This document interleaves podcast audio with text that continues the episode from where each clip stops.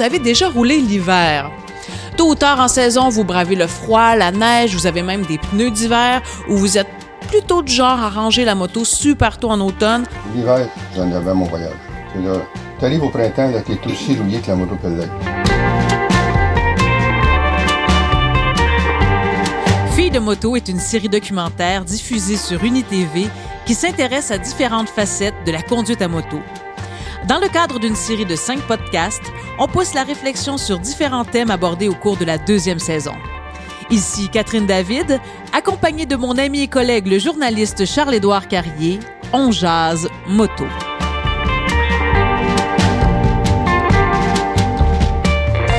Salut Charles-Édouard. Salut Catherine. Bienvenue au podcast complémentaire aux émissions de Filles de moto, le premier. Ben oui, effectivement. Euh, merci beaucoup de, de m'avoir invité à faire ça avec toi.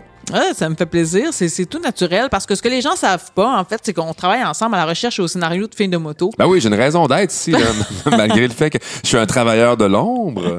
Et d'ailleurs, il y a plusieurs personnes qui me demandent souvent comment un gars a pu se tailler une place de choix dans ce, dans ce magnifique projet. Et je pense qu'on peut prendre deux minutes Ouais. pour l'expliquer un peu. Expliquons là, comment en fait le loup est entré dans la bergerie. Euh, en fait, il faut savoir qu'à la base, nous, on est des amis de longue date, n'est-ce pas? Ouais, tout à fait. Euh, Fille de moto est parti d'un, d'un, d'un article euh, que tu avais écrit sur euh, la plateforme OneLand, une plateforme qu'on a dédiée à la culture moto, qu'on a développée ensemble. Et cet article-là, en fait, euh, racontait ton, ton expérience euh, au Babes Ride Out East Coast. Babes Ride Out East Coast. Et c'est ce qui avait attiré l'attention, en fait, d'un producteur. Alors voilà. Oui. Le début d'une belle histoire. C'est le début d'une belle histoire. Et là, aujourd'hui, on est au podcast, notre Ouais. premier podcast pour parler de conduite hivernale. Parce que le premier épisode, euh, je m'en vais avec Nadine Lauzon. Hey, c'est quand même exceptionnel. là. Tu pars un 16 mars, c'est assez tôt en saison, merci. Exact. En sidecar, toi dans la petite boîte, Nadine au guidon. Et là, vous montez jusqu'à Rivière-Rouge pour l'événement Les Mammouths. Oui, Montréal-Rivière-Rouge, c'est trois heures, mais je vais te dire dans une caisse annexe quand il fait froid avec seulement des couvertes mexicaines pour se réchauffer, c'est vraiment pas beaucoup. T'étais tellement pas équipé en plus pour Ah, ça. là. mon Dieu, mais je, pensais pas vraiment équipée. que ça allait marcher? Tu sais, une couverte mexicaine ou huit couvertes mexicaines, Ah, je pense pas que c'est plus négligente. Je suis pas, je suis pas une fille qui fait du skidoo, hein, donc j'ai un petit peu sous-estimé. euh, C'est d'ailleurs pour ça que, euh, tu sais, le, le plan initial dans le scénario, c'était que tu sortes de Montréal dans la petite boîte. Oui. Ça, jusque-là, ça allait. Mm-hmm. C'est à 117, tu sortais de la petite boîte. Ouais. tu prenais le contrôle du sidecar. Par contre, quand on a décidé de te faire conduire, ça a été comme une fin de non-recevoir. Tu voulais absolument pas sortir de là puis aller au guidon. J'avais tellement froid, c'était, Ouais. c'est- euh, j'avais froid, j'avais froid jusque dans les os. Et là, comme on parle de conduite hivernale, on a décidé de tourner les projecteurs vers un corps de métier qu'on connaît très bien, mais, mais dont on connaît très peu l'histoire. Oui, effectivement. On parle des policiers à moto. On parle de l'escouade policière à Montréal, euh, qui a été formée en 1918 et qui ont, en fait, qui ont patrouillé à moto jusqu'en quelle date, Catherine? Jusqu'en 1977. Été? Comme hiver. Exactement. Donc, été comme hiver, les policiers motards patrouillaient l'hiver dans toutes sortes de situations et on a trouvé un homme qu'on a décongelé du froid. déjà. du froid, euh, Gaston Salva, qui a été euh, policier motard de 1964 à 1973 à Montréal. D'abord, je suis entré policier euh, à l'âge de, de 19 ans. J'avais fait à souvenir, j'avais pas le permis de conduire, ce qui n'était pas rare à l'époque. Au bout de cinq ans, j'ai eu ma première fonction sur les motos, mais c'était dans un parc. Et euh, j'ai fait ça jusqu'à l'automne. Et là, il y a eu une ouverture qui s'est faite pour la, fonction d'agent motocycliste euh, à la circulation comme telle. Normalement, c'était tous les vieux qui étaient sur ça, puis moi j'étais un jeune, mais euh, vu que personne ne voulait travailler au centre-ville, ben, euh, j'ai pu avoir accédé à ça relativement jeune en âge, j'avais 25 ans. Première question que moi je lui ai posée, c'est mais il y avait certainement des journées où on vous disait ben non, ça n'a pas de sens d'aller sur la route. Il n'y avait pas de, de température pour nous. euh, à la cavalerie, eux, s'ils faisaient moins que tant de degrés euh, à l'époque, ils sortaient pas. Question pour les chevaux, j'imagine. Mais les êtres humains, ça, là, non. en moto, là, on, on devait sortir qu'il faisait moins 25, moins 30, là, peu importe, on sortait. Sauf s'il y avait trop de neige pour que ça roule. Par exemple, plus que 5 à 6 pouces de neige dans la rue, là, dans les tempêtes, là, là on, on au- on entrait au poste, on sortait plus. Donc, euh, l'équipement l'hiver sur une moto, ça ressemble à quoi? Est-ce qu'ils ont des, des pneus cloutés? Est-ce qu'ils ont des, des poignées chauffantes? Ça ressemblait à quoi, là?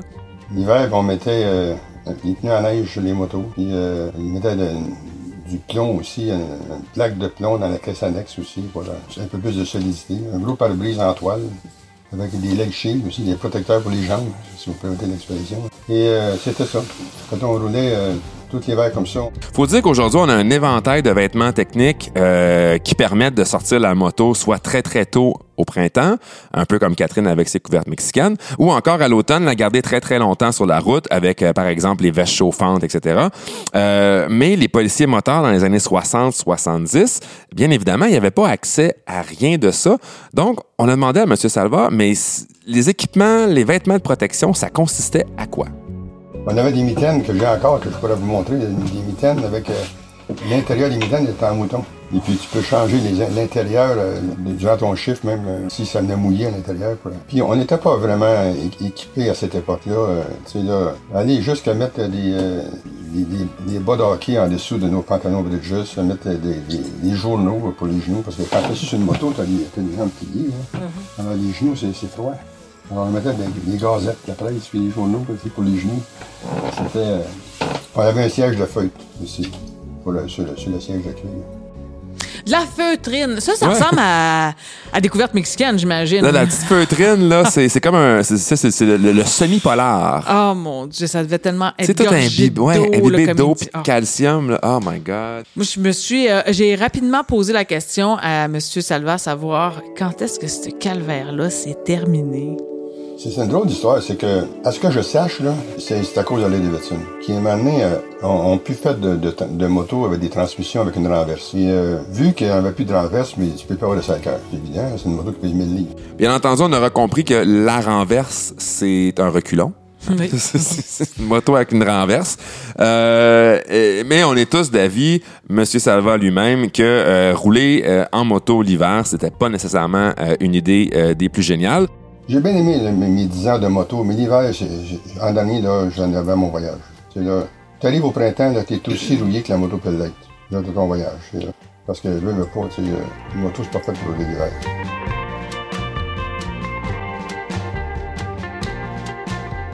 Aujourd'hui, la loi oblige à avoir des pneus d'hiver du 1er décembre au 15 mars, mais on peut quand même rouler l'hiver si on est vraiment craqué euh, en toute légalité, si on a des pneus adéquats.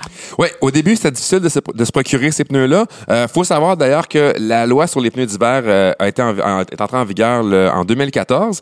Euh, et en 2017, il y a un article du Journal de Montréal qui a rencontré un gars qui s'appelle Stéphane Legault à Gatineau, qui lui, en fait, expliquait aux journalistes ben, que de un, il a mis la main sur des pneus euh, homologués pour l'hiver, mais que salopette de neige, poignée chauffante et cagoule, euh, il roule tout l'hiver, sauf quand la chaussée est, glissante, euh, glacée ou enneigée.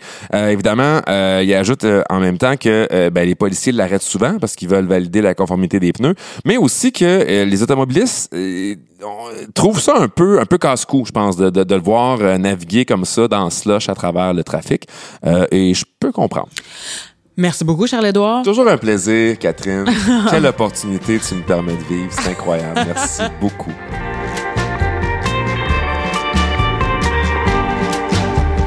Pour plus de contenu exclusif de Filles de moto, visitez la page Filles de moto au www.tv5uni.ca ainsi que nos pages Facebook et Instagram. Cette émission est une réalisation de One Land Media.